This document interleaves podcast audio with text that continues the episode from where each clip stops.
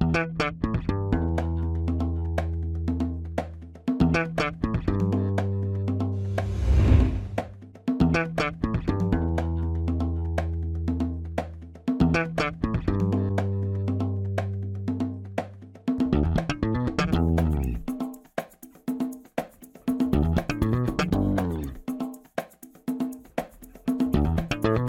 Este é o Tapa na Mão Invisível, podcast destinado àqueles que querem ouvir ideias que abalam sociedades e não são ditas na mídia tradicional.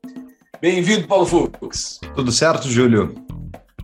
Tudo firmeza e contigo? Tudo ótimo, estou feliz que hoje a gente vai receber pela segunda vez o Hélio Beltrão, amigo de longa data aí e uma das lideranças do famoso movimento liberal. Vamos falar um pouquinho disso hoje. Disse muito mais a um Kombi. pouco. A Kombi A cresceu. Kombi, já é um, um- um trem, um avião, um jumbo. A, a Kombi A- a cresceu. É, a Kombi cresceu, tá, a gente pegou, expulsa já da Kombi. é, pegou um avião, estão brigando dentro da Kombi, dentro do avião, se matando. Pula daí, sem paraquedas. Mas então, bem-vindo, Hélio Beltrão.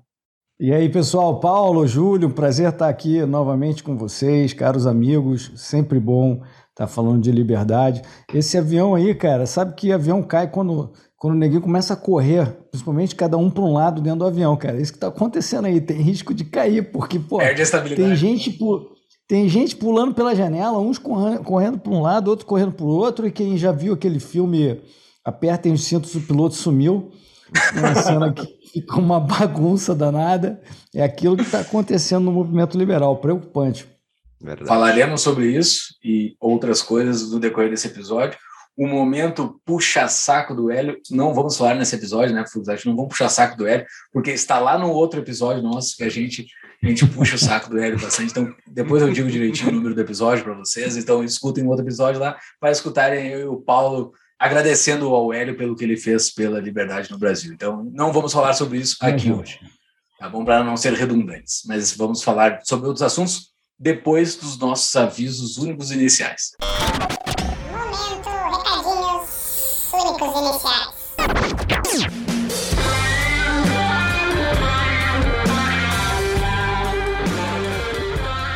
Buenas, pessoal. Quer abrir um negócio, pessoal? Abram com a DBI Contabilidade, a nossa contabilidade, contabilidade do Tapa, que está aí disponível, seja no Instagram do arroba DBI Contabilidade ou lá no nosso site, se quiserem conhecer mais. A DBI é a contabilidade que apoia o Tapa já há bastante tempo e ajuda você a tirar aquelas dúvidas de como vai ser aquele seu negócio, aquela lojinha que você estava pensando em abrir.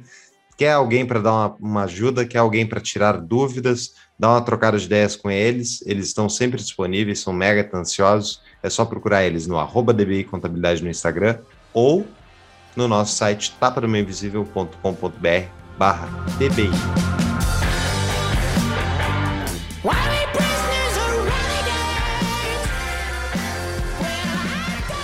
Pessoal, curtam esse episódio porque tá muito bom. É sempre muito bom conversar com o Hélio.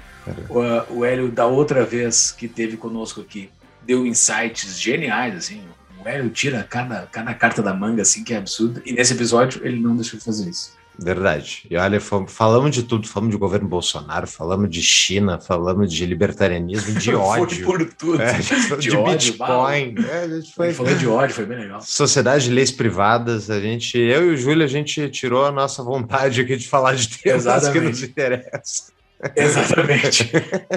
Com- e com o Hélio, né? Foi assim, é o uma honra conversar com ele. Exatamente. Então, pessoal, para quem quiser comprar uma camiseta, quem sabe, ou uma canequinha, o Júlio Aqui, tá aí com a nossa camiseta aí do roubo, ó. Modelo. É, essa aí tem tudo e a nossa caneca também. Canequinha aqui. Exatamente. Ela tá lá no, no site da nossa parceira viesbr.com. É só entrar lá e colocar o código TAPA para ganhar 5% de desconto. Isso aí vai ajudar você a comprar aquela roupa que você, a indumentária que você estava procurando de libertarianismo, pessoal.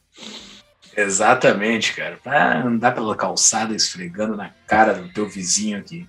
Imposto é roubo. E tu nunca conseguiu esfregar na cara dele. Tu já botou, já mudou o nome do Wi-Fi, já fez de tudo e o cara não entendeu que imposto é roubo. Então, vai lá e bota a camiseta. Um, e para caso você queira apoiar o, o Tapa, né, tem várias maneiras, mas uma delas é a que Mas a gente gosta de dinheiro, né, pessoal? Porque nós somos empresários, então apoia-se, apoia.se barra Tapa da Mãe Invisível, financie o Tapa, ajude a financiar as ideias que vão contra esse marasmo de estatismo brasileiro, esse marasmo de estatismo, é Estado para tudo que é lado, ajude a financiar um projeto que vai contra isso, né? Então, é Exato. só entrar lá. E que ajuda a espalhar as ideias da liberdade para mudar esse mundão aí, fazendo a nossa parte aqui. Esse mundão não, mas o Brasil, né? Estamos ajudando a mudar essa realidade. Contribua conosco. Não tem pilas para entrar no nosso Apoia-se, porque, cara, é 10 pilas por mês, é centavinhos por dia. Não tem? Ok, tranquilo. Nos ajude divulgando o nosso Instagram. Entre lá no seu story, eh, publique o Tapa e marque o arroba. Nos ajuda demais isso para falar para os seus amigos que vocês escutam o Tapa. Uh, e ainda mais agora que nós atingimos 10 mil seguidores, nós assim, então, tomamos outro patamar agora, né? somos grande mídia já, já temos que mudar o nosso slogan inicial. ideias que são ditas na mídia alternativa, né? Isso aí, esse é o nosso objetivo. Bom, Fora isso, pessoal, vai ter nas show notes, vão ter umas as dicas de livros selecionadas aí uh, em relação ao conteúdo. É só entrar lá e clicar nos links da Amazon. E lá a gente consegue ganhar um rebatezinho sobre as compras de livros de vocês. Isso nos ajuda também, não só livro, é só entrar pelo nosso link ali que a, a Amazon dá um rebatezinho. E fora isso, Júlio, o que mais temos que divulgar aqui? O nosso site, né? Tá tudo lá. As show notes que o Fux acabou de falar, o link dos nossos patrocinadores também está tudo lá, os canais de WhatsApp Telegram e a nossa livraria que tem os livros que nós indicamos. Também estamos nas redes sociais principais, Instagram e Twitter, os nossos perfis também, eu, o Paulo e o Thiago estamos lá falando besteiras e amenidades e coisas sérias também. E também no YouTube para nos assistir. Você está nos ouvindo, pode nos assistir também no YouTube, todos os episódios vão para lá se for lá no YouTube, dê o like, siga e ative o sininho. É isso aí, né, Fux? É isso aí. Vamos para o episódio que tem bastante Vamos conteúdo.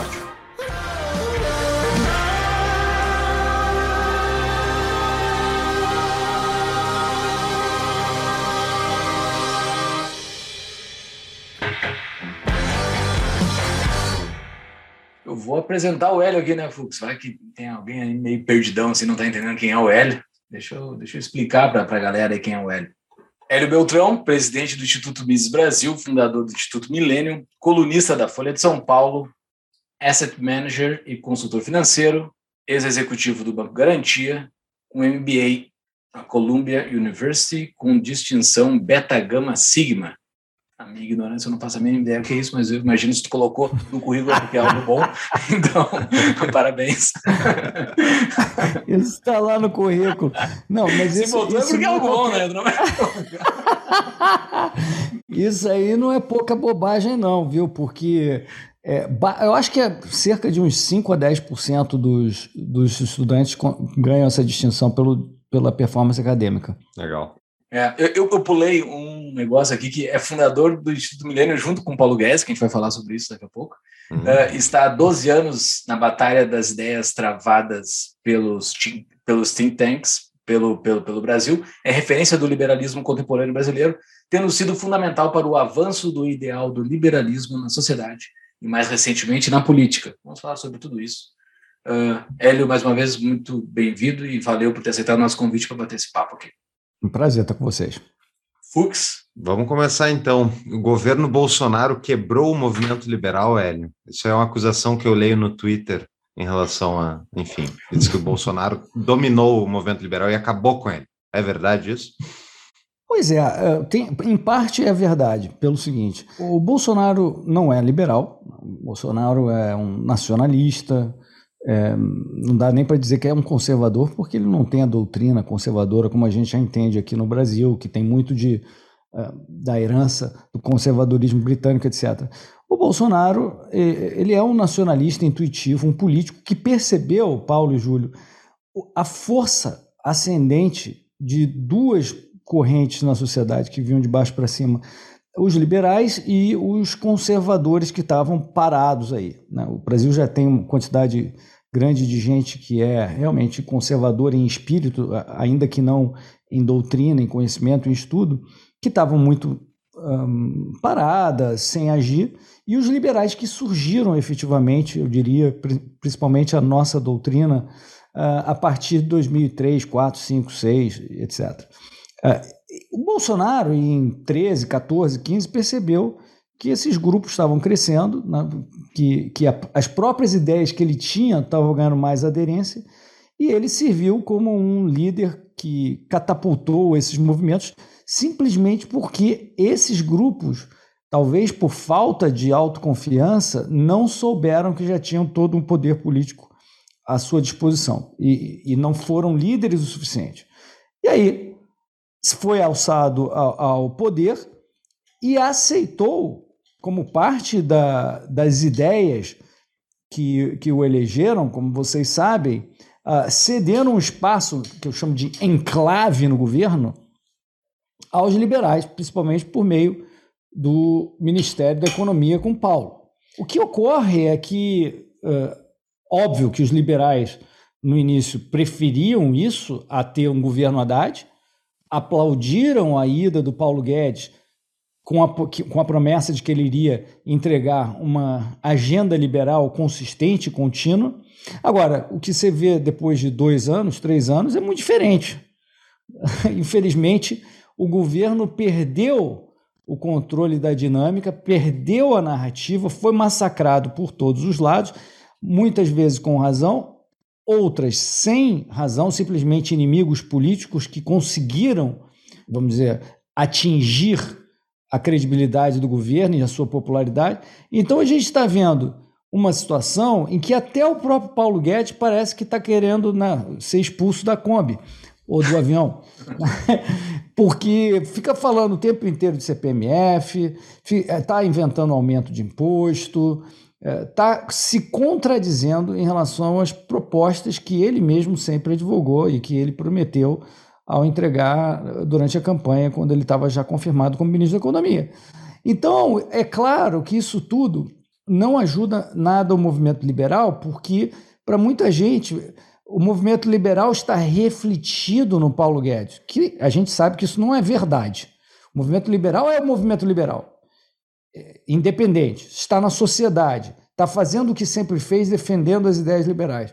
No entanto, esse fenômeno da enorme polarização que surgiu, porque, como a gente sempre vivia em tons de vermelho no Brasil, surgiu uma novidade que não era um tom de vermelho, que é o Bolsonaro e os liberais um pedacinho e outras coisas.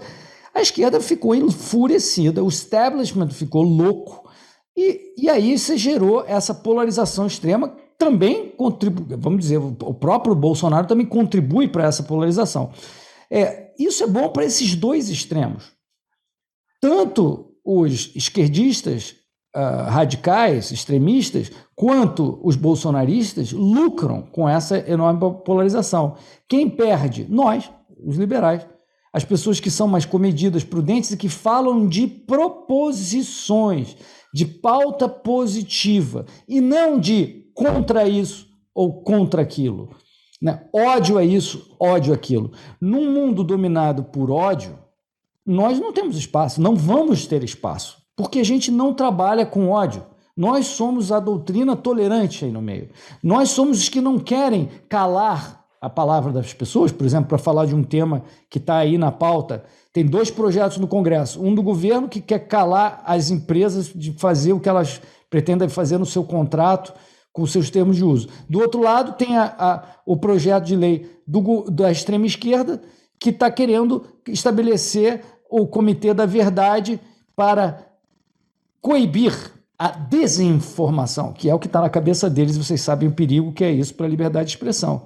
Então, não é bem, para finalmente responder a tua pergunta, não é bem o governo Bolsonaro acabou com os liberais, mas não há dúvida de que estamos num momento muito desafiador, não temos o espaço que tínhamos em 17, 16 e 18, caímos e precisamos entender o que é preciso fazer para voltar a ter aquele crescimento que a gente tinha. E a primeira coisa que a gente tem que fazer é ter o diagnóstico. Eu acho que parte do diagnóstico gira em torno do que eu mencionei aqui. Mas tu comentou sobre a possibilidade de, não, de o, os liberais se associaram ao Bolsonaro, né, uma parte dos liberais, para justamente, uh, enfim, ganhar o poder, conseguir fazer as reformas que são necessárias, mas e daí tu falou, bom, isso foi um problema para o liberalismo, mas qual era a alternativa? A gente deveria, porque política, é um, especialmente política nacional, é um concurso de popularidade, tem que ser conhecido. Então, quem era a alternativa que nós teríamos para oferecer para conseguir competir com Haddad e Bolsonaro? Imagina, não, não tinha alternativa alguma. A única plataforma para os liberais terem impacto no executivo para políticas públicas era, naquela ocasião, na, né, na, na eleição de 18, de 18, o Bolsonaro. Mais claro ainda no segundo turno. Então, você tem toda a razão, Paulo. Não havia alternativa. O fato de que a gente, como liberais, preferimos ter um governo com enclave do Paulo Guedes do que um governo de extrema esquerda, não significa que nós sejamos apoiadores da, de, todo, de todo o governo. De novo, como você falou, alguns liberais foram para o governo. Os think tanks, nós, a Rede Liberdade, os liberais todos espalhados pelo Brasil, que são centenas de milhares, não necessariamente estavam apoiando cegamente uh, o governo Bolsonaro. Como liberais, nós devemos nos focar na causa por mais liberdade. Então, portanto, se determinada proposta, determinada política pública, determinado discurso avança a pauta liberal, a gente tem que olhar para esse discurso independente de político de estimação, de quem falou o discurso e apoiar essa pauta. Se vai na direção contrária, a gente tem que criticar e rejeitar essa pauta. Essa é a forma mais decente e honesta de defender o debate público. Você simplesmente apoiar porque esse cara é um amiguinho e você considerou agora político de estimação um grande ônibus que vai que você julga que você precisa se amarrar nele para levar aonde você quer, isso aí quando você entrou nessa você deixou todo o seu ensinamento liberal de lado. Você se tornou um bicho político, com político de estimação. Então, é, naquele momento, o certo em termos de avanço era, claro, pela primeira vez em 30 anos, a gente ia ter alguém no, no governo, no executivo, com uma pauta liberal. Claro que a gente tem que apoiar comparado com a alternativa. Agora, no momento que faz coisa errada, critica, que é o que eu venho fazendo, por exemplo. Agora, o que aconteceu é que boa parte dos. De, boa parte, eu diria, uma, uma parte significativa de lideranças que nós considerávamos liberais consistentes passaram a adotar cegamente. Eu vou falar sempre contra ou eu vou falar sempre a favor. Ou foram para o campo bolsonarista né, e viraram bolsominion gados, ou foram para o campo de ódio psicótico ao Bolsonaro. Então eles nunca foram liberais, na verdade. Ou se tornaram políticos, que aí pelo menos tem algum grau de legitimidade. Porque quando você fala, eu quero chegar ao poder, e, ah, então tá bom, se eu quero chegar ao poder, ou vou ser situação ou você oposição. Ou eu viro o mínimo, pelo menos no, no discurso, ou eu viro um oposição radical. Ah, ok. Mas eu, isso tem um pouco, porque tem gente, como você sabe, que está aí para jogar o jogo da política e chegar ao poder. E político é aquele negócio que a gente conhece bem, é, que é a moral. O cara faz o que for necessário para chegar ao poder. Pelo menos a gente entende a lógica. Agora, aquela pessoa que não está na política e que virou ou minion ou odiador psicótico, é uma, não, assim, deixou a Kombi liberal ainda bem, porque, francamente, eu estava achando que essa pessoa estava ali na nossa pauta e simplesmente era um adorador de político. Pessoal, a nossa parceira CapTable, um hub de conexões entre startups, investidores e demais players do ecossistema através de uma plataforma 100% online e regulada pela CVM, que conecta negócios escaláveis aos investidores. Proporcionam efeitos de rede e uma comunidade engajada às startups investidas a plataforma já é a maior do Brasil para investimentos em startups. São mais de 4 mil investidores e 30 milhões investidos em 27 startups. Como é que faz para entrar em contato com eles, Fux? captable.com.br, captable.com.br, ou se tiver mais dificuldade, procura direto no Instagram, arroba captablebr, ou no nosso site, tapanumainvisível.com.br barra cap. E ali você vai ver, tem uma entrevista com um dos sócios, mas principalmente a CapTable é a nossa apoiadora desde o início do Tapa e a gente tem muito orgulho de ver como cresceu esse negócio, está virando uma coisa, tipo, já é, uma, já é um negócio nacional. Então, fica a dica, conheça a CapTable se você achar um projeto aí que você acha disruptivo para o futuro, põe uma espilinha ali. Essa tua última fala aí, uh, conectando uh, deu uma, uma descrição do que, que é o político, né? E dessa intenção dos liberais alcançar espaço dentro da política, daí conectando com o que tu falou antes, que os liberais têm uma pauta clara, eles têm é, é pró-liberdade. Tu acha que tem espaço para um liberal? Porque política em si não é um populismo raso e barato, assim, aquela coisa dedo no olho, chute na canela. Não, sabe, não tem, tem, tem, tem espaço para o liberal nisso? É, nessa segunda mais antiga profissão do mundo, que não é muito diferente da primeira. Mas são da mesma família? São, são da mesma família, bastarda. É, é, é, realmente, você esperar que isso mude, que a natureza é, do ser humano mude, a, a natureza do ser humano é, que vê uma oportunidade de acessar um tesouro da viúva onde ele pode gastar sozinho, que é basicamente o incentivo que você tem, chegar e, você, e você torcer para mudar o ser humano, isso não vai acontecer. Então, usando a frase que o Friedman falava, a gente tem que achar um mecanismo de tornar uh, politicamente lucrativo para aquelas pessoas péssimas, de mau caráter, amorais, que só buscam o seu interesse, de fazer a coisa certa. Qual é a forma de a gente gerar os incentivos de essas pessoas amorais, dessas pessoas que só pensam em chegar ao poder fazer a coisa certa. A gente sabe disso.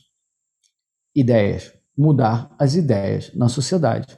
Se a sociedade tiver ideias boas e exigir essas ideias dos seus governantes, do seu governo na sociedade, não importa, aquele político que tiver contra essa agenda, em algum momento, né, dessa forma imperfeita que funciona o nosso sistema político, que é esse troço de a cada quatro anos se apertar um botão verde confirma, mas eventualmente esse político que não tiver em linha com essa pauta vai ser ejetado do sistema em algum momento. Demora. Esse mecanismo de transmissão da vontade do povo para a política demora, é complicado, é ruim. Nós liberais sempre criticamos esse mecanismo de transmissão, que é muito diferente de você votar com o seu bolso e escolher um restaurante X ou um restaurante Y. É muito simples e direto a, a tua vontade. Mas, eventualmente, o cara sai prejudicado. Então, se a gente conseguir trocar as ideias, esses caras vão acabar conformando, porque aí eles vão lucrar e vão virar políticos, ainda que de uma de um poder menor, de um poder discricionário menor, porque eles vão ter que ceder em algumas coisas e diminuir o tamanho da, da, da, da interferência governamental. Então não é simples, é a briga que a gente está, leva tempo. A gente está vendo essa briga ainda aconteceu, mas ela está turva, porque existe essa polarização extrema que deixa tudo nublado, ninguém está prestando atenção em nada, porque tudo virou ódio ódio a outra posição, ódio à pessoa que pensa no outro campo. E, infelizmente, para nós isso não, não ajuda. Eu concordo contigo, temos que mudar as ideias da sociedade, né? É o caminho pacífico que o liberal defende, mas eu, eu fico me lembrando, assim, quando o pessoal reclamava que porque o brasileiro não sabia, uh, o brasileiro só, só acompanhava futebol, sabia os 11 da seleção e não sabia nada do que acontecia em política. Daí virou a chave. Agora o brasileiro sabe quem são os ministros da STF, né? Ele sabe todos os horrores que eles fazem todo dia. Uh, o Bolsonaro, enfim, acompanham tudo, mas isso piorou o ambiente político. E, inclusive, ao meu ver, isso se mostra uma resistência para nossas ideias, porque não é como se a pessoa que a gente está tentando convencer tivesse lá a tábula rasa, sem nada na cabeça, esperando chegar a ideia da liberdade, ah, isso faz sentido. Não, o cara já tem uma opinião, provavelmente, e essa opinião provavelmente não é liberal, tanto que ele não é liberal. Então ele já tem uma resistência automática em ouvir qualquer coisa que vai contradizer ele.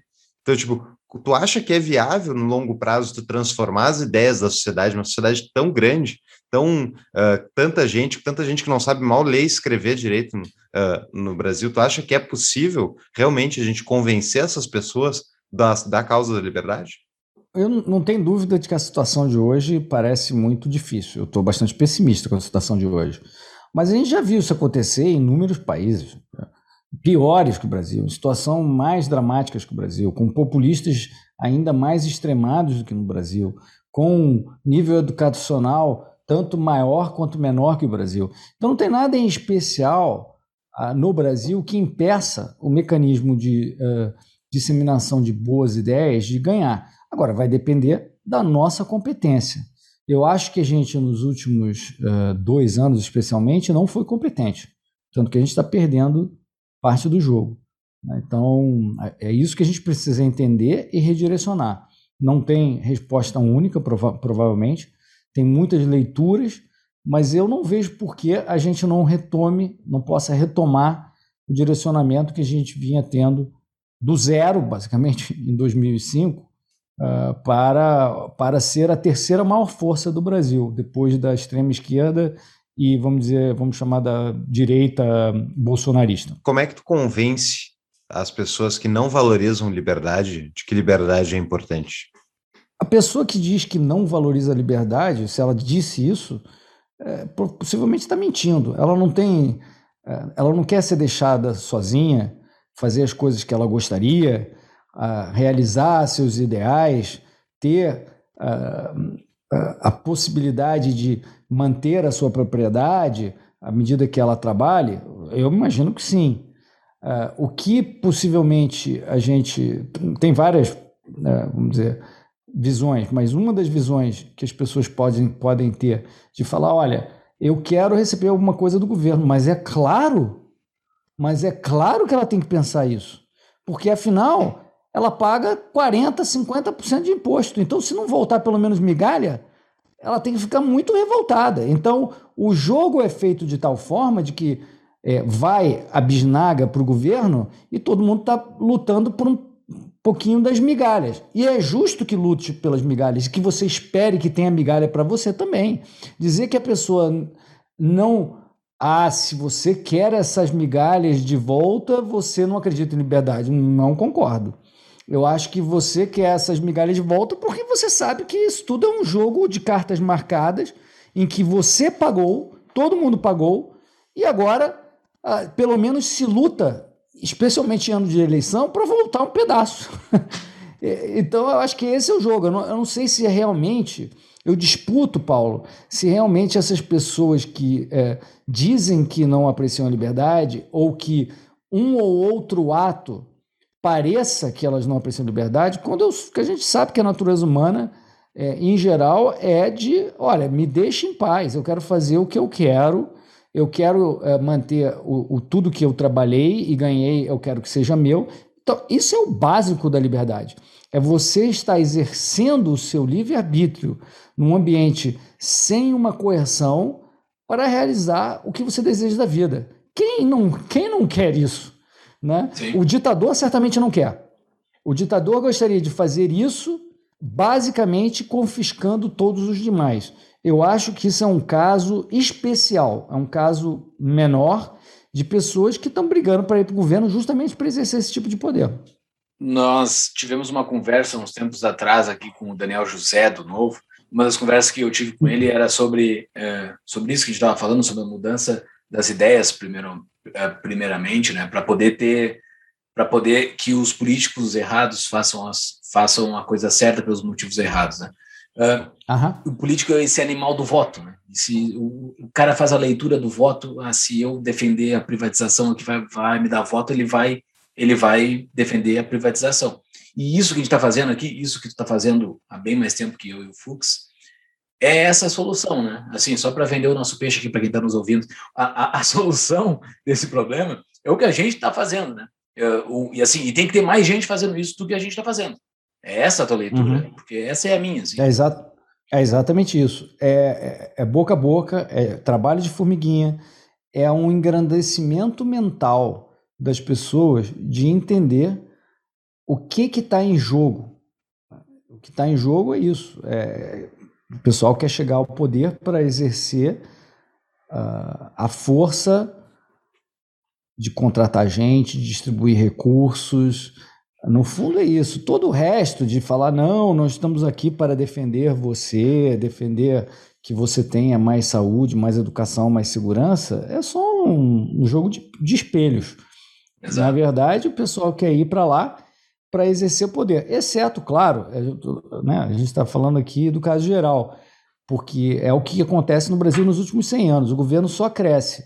O caso dos liberais que vão para o governo para diminuir a intrusão governamental, quando ele existe, ele tem sido ineficaz. Não temos ganhado essa, essa batalha. Veja até agora, neste governo, Paulo Guedes, a despeito de alguns avanços, fez uma reforminha da Previdência, que resolveu 10% do déficit atuarial, hein?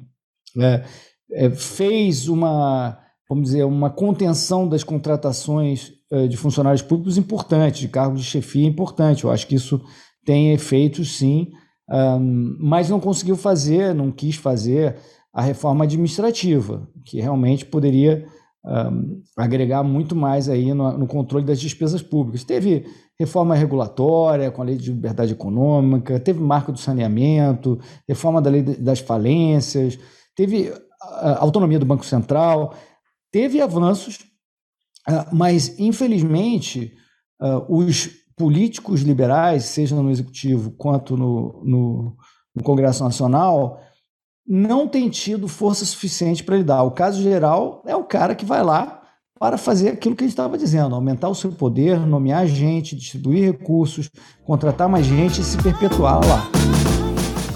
Então, vocês estão procurando ajuda para sair do Brasil, para procurar como ter uma cidadania europeia, como conseguir aquele visto que é tão difícil de conseguir, especialmente quando a gente está falando de países da Europa, tem a nossa parceira, a emigrar.me, Emigrar-me, que é uma parceira do Tapa que ajuda brasileiros ou qualquer outra nacionalidade a procurar as nacionalidades justamente europeias, espanhola, né, italiana e portuguesa.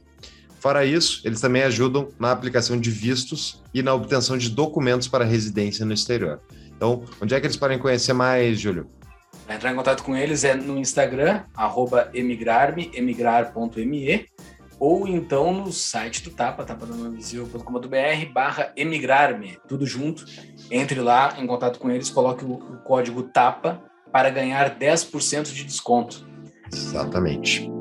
Comentou que foi no Brasil isso nos últimos 100 anos, mas não, não seria no mundo inteiro, Hélio? A social-democracia se tornou preponderante globalmente. A taxação que os governos uh, impõem sobre a sociedade aumentou significativamente e tipo os liberais ficaram tão remando contra a corrente há muito tempo. Há muito tempo a gente não tem vitórias. Tem cada vez menos países que a gente pode dizer que é mais no sentido de democracia liberal. Tipo, e a gente está fazendo esforço. Pô, a gente aqui tem mais de 150 episódios. Vocês aí no Mises têm um zilhão de coisas feitas. Tipo, uh, eu honestamente acho que não tem essa batalha que a gente quer ganhar de convencer as pessoas da importância da liberdade, a gente está perdendo há 100 anos, porque as pessoas não. É, a questão, o custo de oportunidade do cara que não se importa com nada de política, nada. O cara não tem nada, ele tá, trabalha, faz o trabalhinho dele, ele vai chegar em casa, tomar uma cerveja, fazer ver futebol, e essa pessoa ela só se preocupa com política quando a água tá batendo na bunda, é tipo quando acontece uma crise institucional e ele presta atenção. Então, tipo, tu não acha que tem, tu acha realmente que tem como ganhar essa batalha? Porque a gente explica para as pessoas, a gente fala todo dia que todo santo episódio, a gente explica que o Banco Central tá roubando elas. E as pessoas não se importam, Hélio. Elas você, não se importam. Precisa, você precisa ter paciência e ter uh, alguma confiança ou fé de que o seu trabalho vai dar resultado. Você não vai ver imediato. Não é assim que funciona. E como eu passei por isso, eu sei que funciona assim. Dá resultado. Leva tempo. Tem caminhos tortuosos, mas leva tempo. Você está falando nos últimos 100 anos a gente só andou para trás, mas depende muito do, da foto inicial, do momento inicial que você escolhe. Se você escolhe, por exemplo, o fim do século XIX, não tem a menor dúvida. Se você escolhe é, depois, logo depois da Segunda Guerra é, Mundial, ou mesmo logo depois da Grande Depressão, já, o jogo já começa a ficar talvez é, equilibrado. Nem piorou nem melhorou. Você teve lá o New Deal nos Estados Unidos, a Europa né, devastada por guerras e por ideias totalitárias, seja do nazismo, fascismo ou socialismo. Meu, meu Deus, cruzes, né? Não queremos. Eu acho que nisso a gente melhorou. Né? Então, se você tirar aquela foto, a gente está melhor. Aí, se você comparar com a década de 50, talvez a gente esteja um pouquinho pior. Mas se comparar com a década de 70, a gente melhorou muito. É, a década de 70 foi uma década é, completamente alucinada de controle de preços, de inflação descontrolada no mundo inteiro. Né? E ainda a guerra, fim da guerra do Vietnã e mais outras. Então, veja. 71, é, 71, né? É, com o fechamento da janela do ouro, ou seja, o abandono final de qualquer resquício de algum lastro para a nossa moeda, né, de algum lastro, vamos chamar privado para a nossa moeda, virou só moeda estatal governamental emitida com seu próprio livre-arbítrio, isso não foi positivo, deu problemas, mas se você olha o mundo de hoje, que é um mundo social-democrata, não há a menor dúvida, é um mundo da mixed economy, como dizia o Mises, não é nem o socialismo, nem uma economia de mercado. Existe um respeito relativo ao sistema de preços e aos mercados, as pessoas podem comprar e vender, podem estabelecer empresas, cheio de restrições, com burocracias, intervencionistas e reservas de mercado, mas existe algum respeito à economia de mercado. Por outro lado, existe um dirigismo de cima para baixo é, em relação ao que uh, cada governo, cada povo acha que tem que acontecer uh, por meio de um apertos de botões no Congresso Nacional ou no Parlamento. Então é uma mixed economy, uma economia mista, uh, que, ao contrário do que alguns acreditavam, é, é uma é, é como se fosse um equilíbrio de Nash. Não tem nada que impeça de continuar nesse, nessa economia mista, como alguns achavam. Não, se você chegar ao próprio Hayek se você chegar, se você está na mista, esse negócio inevitavelmente vai para o caminho da servidão, você vai parar lá do outro lado. É, não, nem para um lado nem para o outro, mas hoje há uma convicção que a gente não quer ir para o socialismo e comunismo, acho que no mundo inteiro. Eles é, passaram a falar o seguinte: não, cara, para lá a gente sabe que eles que eu chamo esquerda, extrema esquerda, falou, cara, podemos até continuar, mas aquilo o pessoal não vai topar. Vamos aqui fechar um deal aqui na social-democracia esclarecida, cheio de intervenções e coisas. Então a gente está nessa situação. Agora, se você olhar de uma forma mais fragmentada, alguns países avançaram bem, mesmo nessa média mundial, e outros regrediram bem. Né? Então você vê, sei lá, Chile avançou bem. Né? É, eu acho que Estados Unidos tem, tem piorado. Alguns países da Europa melhoraram, acho que a Suíça está bem. Uh, se você olhar a Ásia, porra, mil, bilhões de pessoas saíram do socialismo para esse, desculpe os termos, cagalhão da economia mista. Então, cara, isso na margem é uma melhora estúpida que, que deixa todo mundo mais rico e mais livre em certo aspecto livre no sentido de você ter mais escolhas, mais possibilidades de emprego, mais possibilidade de consumo. Isso afeta a gente também, como vocês sabem. Né? Nós vendemos para a China. Se eles não tivessem feito isso, a gente estava muito pior do que hoje. Então, Paulo, apenas para passar, para tentar tirar um pouco do teu pessimismo de que é possível o avanço, uh, mas não é fácil. É, é, leva tempo e exige muito trabalho. Eu sou um otimista, porque eu sou bitcoiner. eu enxergo que vai, cortar a torneira deles. Mas eu enxergo, tipo, a China, com certeza, inegável, o Sudeste Asiático, é um bilhão de pessoas saíram da pobreza extrema, é maravilhoso. Mas eles não migraram para uma economia de mercado, né? Eles migraram para um sistema fascista, que é o que eu acho que a China se classificaria. A China tem, o governo detém controle sobre muitas das empresas, eles têm, detêm participação de qualquer empresa internacional, esse tipo de coisa, eles detêm controlam a economia, manejam a economia absurdamente. Me parece muito mais um sistema fascista do que um sistema até uh, mais social-democrata e tal. Não sei, mas. Olha, eu, eu acho que você ficaria surpreso uh, que eles têm uma economia de mercado mais aberta do que a nossa. Sim, e não é à toa. Então, no- então nós também temos isso que você falou, e num grau pior. E a prova cabal é que nós somos hoje um país de mão de obra barata para eles. Eles tinham um décimo da nota- nossa renda per capita há 30, há 30, 40 anos, e agora eles têm uma renda per capita maior. Eu te garanto que não foi por causa do governo. Foi porque o governo saiu da frente e permitiu que os empreendedores, os empresários passassem a ter controle sobre a sua propriedade privada e sobre, sobre suas empresas, e isso gerou dinamismo na economia que fez com que eles enriquecessem. Ah, claro que há estatais lá, claro que há direcionamento de crédito público, claro que há eh, favorecimento político, escolha de alguns campeões, mas não muito diferente do que é aqui, não. então, eles estavam no sistema totalmente de, de em, controle estatal dos meios de produção e saíram para esse, vamos dizer, cagalhão, um cagalhão que, na minha opinião, na minha leitura, é um pouco diferente da tua, está um pouco melhor do que a nossa, e é por isso que eles estão mais ricos que nós.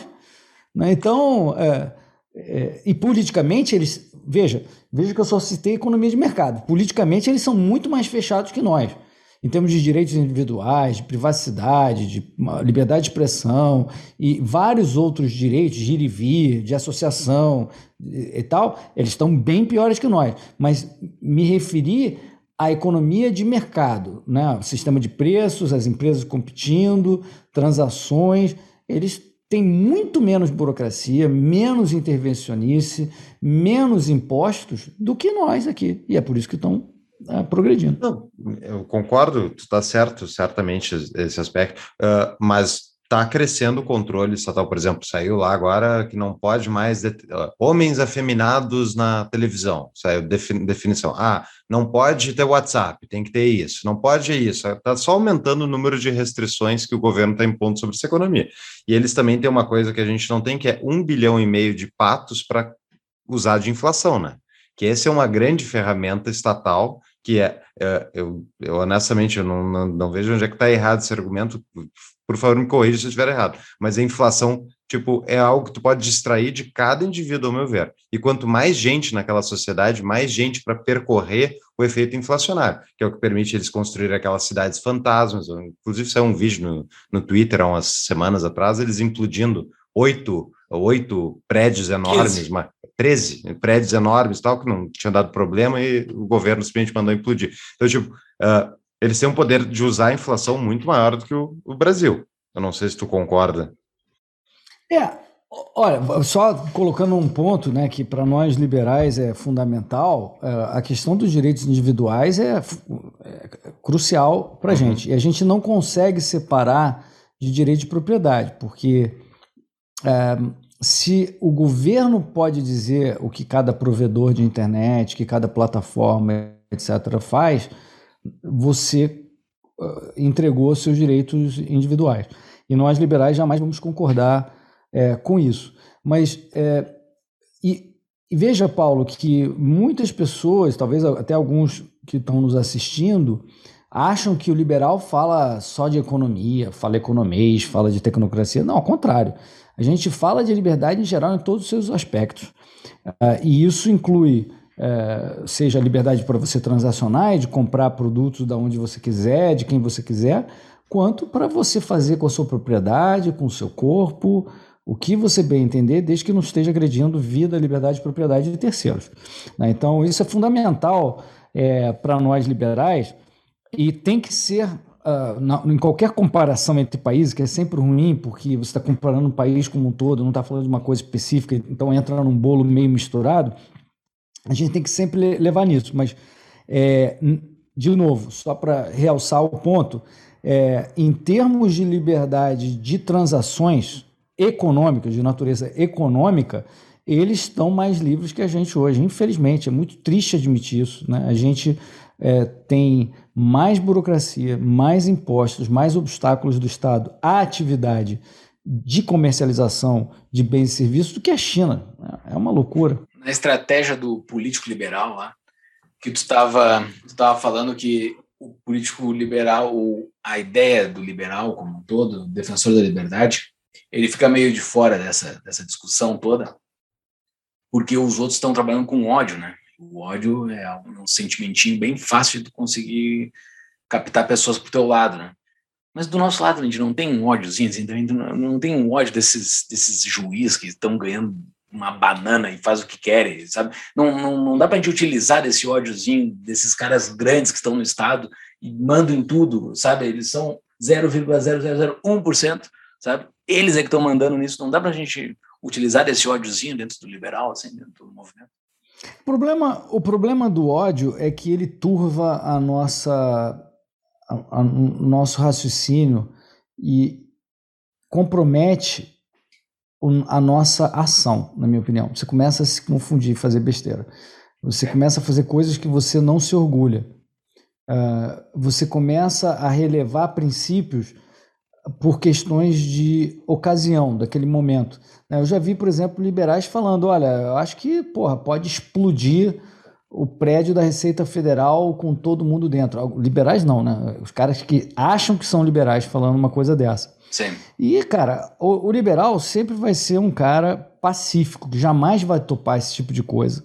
A gente é contra a violência inicial, mas a outra pessoa, né, vai falar não, esse cara que iniciou a violência porque não sei o quê. Cara, aí você entra por um caminho que, sinceramente, se isso, se eu deixo de ser liberal porque eu não quero é, cometer a violência nesses casos, então que seja. Então não sou liberal, porque eu não vou topar isso, tá certo? Eu acho que a gente tem que é, usar a nossa influência de uma forma que seja racional, uh, que, que contribua para o nosso futuro e que as futuras gerações tenham orgulho de nós, tá? Então, isso não quer dizer que em situações limites uh, de grande opressão de que a gente não pegaria em armas para defender a nossa família, coisas assim. Claro que há situações que a gente pode discutir que uh, esse, esse caminho é o único necessário, talvez. Eu acho que a Revolução Americana foi um pouco nisso. Eles perceberam que os ingleses iam seguir escalando um, a intrusão a partir de determinado momento é, e eles acharam que, cara, então a gente precisa defender aqui a nossa independência. E aqui no Brasil não foi muito diferente, não.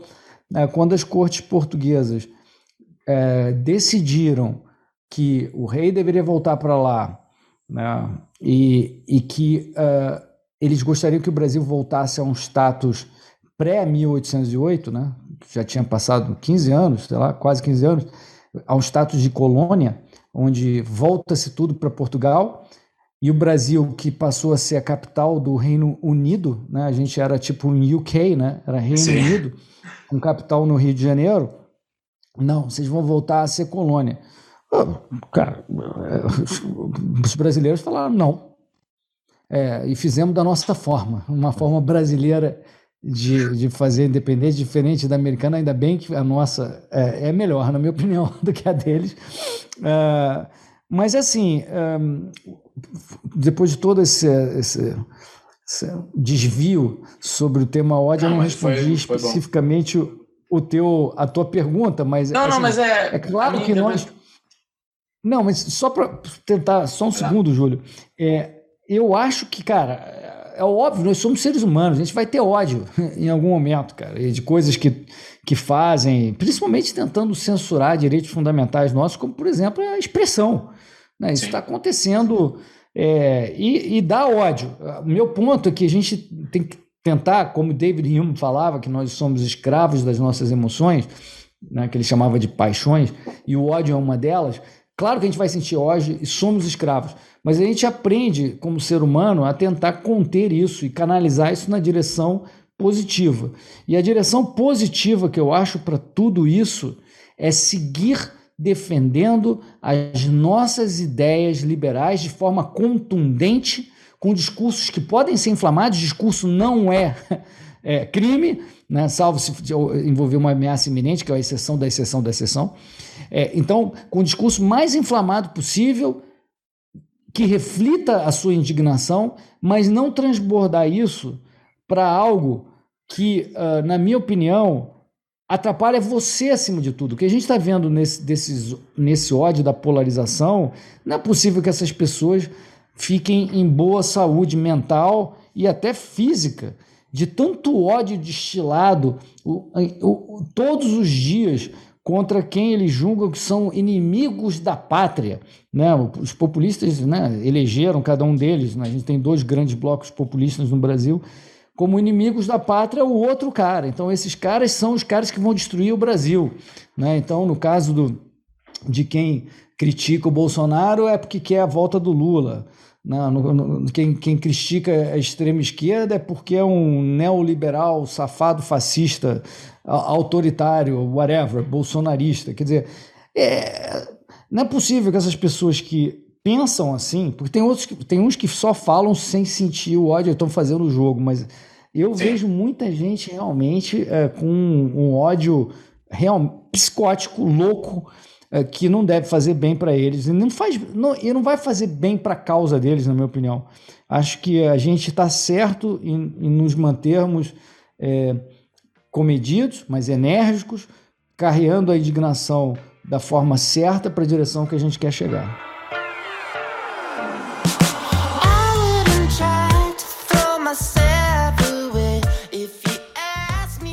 Ele, tu não acha que acontece essa questão do ódio que o, que o Júlio comentou, acontece muito no meio libertário especificamente? Eu vou dizer, como alguém que já teve, não ódio, uma raiva, muita raiva de todos os estatismos que são forçados goela abaixo uh, da população, dá raiva. E daí, com, com o tempo, fui aprendendo a tolerar e tal, e é realmente tolerância é um valor completamente liberal, é um valor que os liberais sempre prezaram, e, e hoje em dia eu vejo cada vez mais a importância da tolerância, mas tu não vê no movimento libertário especificamente que entende, ao meu ver, melhor do que os liberais, o quão sacana, quão desgraçado é o Estado com a vida da população e, tipo, o fato de que imposto é roubo, esse tipo de coisa. Não é mais fácil emergir o ódio dentro de um libertário em relação ao governo? Porque ele fica mais indignado ainda, né? É, veja, uh, ele, o ódio, por ser um, um sentimento muito violento, forte, é, ele ajuda, talvez, a, a convencer algumas pessoas, né, pela legitimidade daquela emoção, esse tipo de coisa, né? Mas você vê, então, você está citando aí uh, libertários que, que odeiam, você vê que, que tipo de, de caráteres são esses? Né? E, e, o que eu tenho visto na minha vida é que esses tipos realmente não são confiáveis em geral. Uh, ou são completamente alucinados, né? ou passam do limite, ou são canalhas mesmo. Então, em, em geral, esse pacote vem, vem adicionado de outras coisas. O que não quer dizer, veja, voltando, só para você entender, eu sou um libertário, eu sou um anarcocapitalismo. Eu, eu odeio é, o Estado como é, legitimador é, da violência sistemática contra inocentes. Realmente odeio. Agora, isso não quer dizer que eu vou odiar uma pessoa X ou Y como sendo o representante exclusivo né, de uma conspiração mental minha, que ela é a pessoa que está causando isso. Você começa a se confundir uh, por meio do seu ódio. São coisas diferentes, na minha opinião. É, e, e se você está tentando convencer terceiros, cara, eu prefiro convencer aquelas pessoas que se sensibilizam por, por, uh, por discursos que façam sentido, que mostram credibilidade, que tragam uma tranquilidade e um bom senso, que demonstrem um, um histórico de boas realizações, do que o discurso de alguém que só fala discurso odioso de destruição. É, a pessoa que é puramente um destruidor, cara, você vai seguir essa pessoa? Né? Eu, acho, eu acho uma coisa inconcebível. A gente não deveria, eu acho que talvez isso seja uma questão, eu estou pensando à medida que eu falo aqui, mas talvez isso seja um, um, um dos princípios que a gente tem que defender. Sim. Ou seja, a gente não deveria ter um comportamento que a gente não gostaria que a sociedade e os nossos filhos viessem a ter. É, e esse, sem dúvida, não é um comportamento que eu gostaria que um filho meu é, viesse a ter. Sim. De ser extremamente negativo e atingir pessoas de forma pessoal que muitas vezes podem não ser exclusivamente a pessoa que está causando essa, essa, essas violências contra nós, como no caso do Estado. Sim.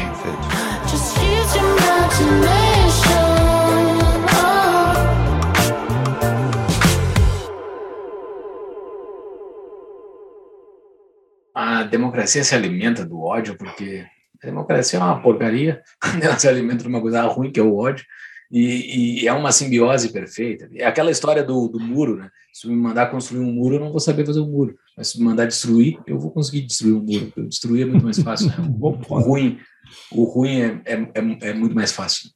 Uh, Bom ponto. é, um amigo meu liberal me contou essa. Nós temos aqui, Hélio, os nossos patrões, né? o pessoal que apoia o nosso projeto, e tem o direito de mandar perguntas, né? O pessoal uh, entra lá no nosso Discord, a gente conversa sobre o nosso convidado e eles mandam algumas sugestões de perguntas que o Ramon mandou uma excelente aqui. Momento patrão pergunta. Hélio, onde você colocaria o limite que um liberal pode suportar até virar oposição de um governo como o Bolsonaro? Isso é uma, essa é uma pergunta muito boa. Eu gostei. Tem um limite? Assim, não, se o Bolsonaro fazer isso, agora eu vou ser oposição. Agora eu quero impeachment. É, eu, eu não me considero nem oposição nem situação. Como eu disse antes, Júlio, eu, eu acho que a gente tem que sempre olhar pontualmente cada coisa que está sendo falada, cada política, cada discurso, cada iniciativa. Se ela avança a liberdade, ou seja, se ela diminui a, a intrusão do Estado na sociedade, nos mercados, cara, eu vou apoiar, eu vou ser um apoiador dessa medida, dessa ação, dessa defesa. Claro, e se por acaso é na direção contrária, eu vou ser um crítico dessa medida. Então, eu não preciso ser uma máquina de me tornar situação ou oposição. Ao contrário, eu, como liberal, não quero pensar nesses termos, porque é justamente o que a gente não quer. Né? A gente não quer que as pessoas sejam escravas de políticas partidárias, de mentalidade estatal, de qual time estatal que você torce. Tá certo? Então, é, eu rejeito esse tipo de, de análise. Né? Então, é, eu critico, o, por exemplo, o governo Bolsonaro o tempo inteiro. Já critiquei 200 vezes, inclusive nas minhas colunas da Folha, é só você ver. Principalmente Paulo Guedes, até, que eu conheço mais o assunto da economia. Então eu critico muito Paulo Guedes. Faz tempo que eu não falo com ele, talvez não seja coincidência. É, então, uh, e ao mesmo tempo você reconhecer quando há avanços. Né? Então, a gente tem gente que está no Ministério, que lutou por várias coisas, né? o Wagner Lenhardt, que foi meu coautor com, no livro que eu escrevi sobre a vida do Mises. Então, poxa, ele fez lá um trabalho para diminuição da máquina pública surpreendente. O Jean-Luc Lorenzon, é, é, gaúcho também, né? olha os gaúchos todos aí que foi meu braço direito no MIS por muito tempo, que capitaneou a, a lei de liberdade econômica, que eu tive o, o prazer de, de contribuir com, com, com a lei. Uh, poxa, assim, é, temos que reconhecer a própria independência do Banco Central. Eu acho que, é, por mais que não seja é, o, o, mundo ideal nosso, está né, tá longe de ser o mundo ideal nosso, que é a separação total entre a moeda e o Estado, ela é um avanço em relação a você deixar o Banco Central e a máquina de imprimir dinheiro exposta aos políticos tão facilmente. Agora ele está exposta só a. É, como é que o, o, Platão falava? Os reis filósofos da moeda, que também não diminui muito o risco, mas é supostamente melhor do que você deixar para todos os políticos do Congresso, que a gente sabe como pensam, né? Então, é, cara se avança, eu vou aplaudir. Ah, então você é bolsonarista. Tá bom, pode achar o que você quiser, você tem o direito de achar o que você quiser. Agora, quando eu critico, ele não fala nada. Aí fico quieto, finge que não leu, não comenta. Né? E, aí, quando apoia, fala de novo. É a mesma coisa do outro lado. Né? Os, os que estão do outro é, lado fazem o mesmo tipo de coisa. Mas fazendo um advogado diabo aqui, sabe?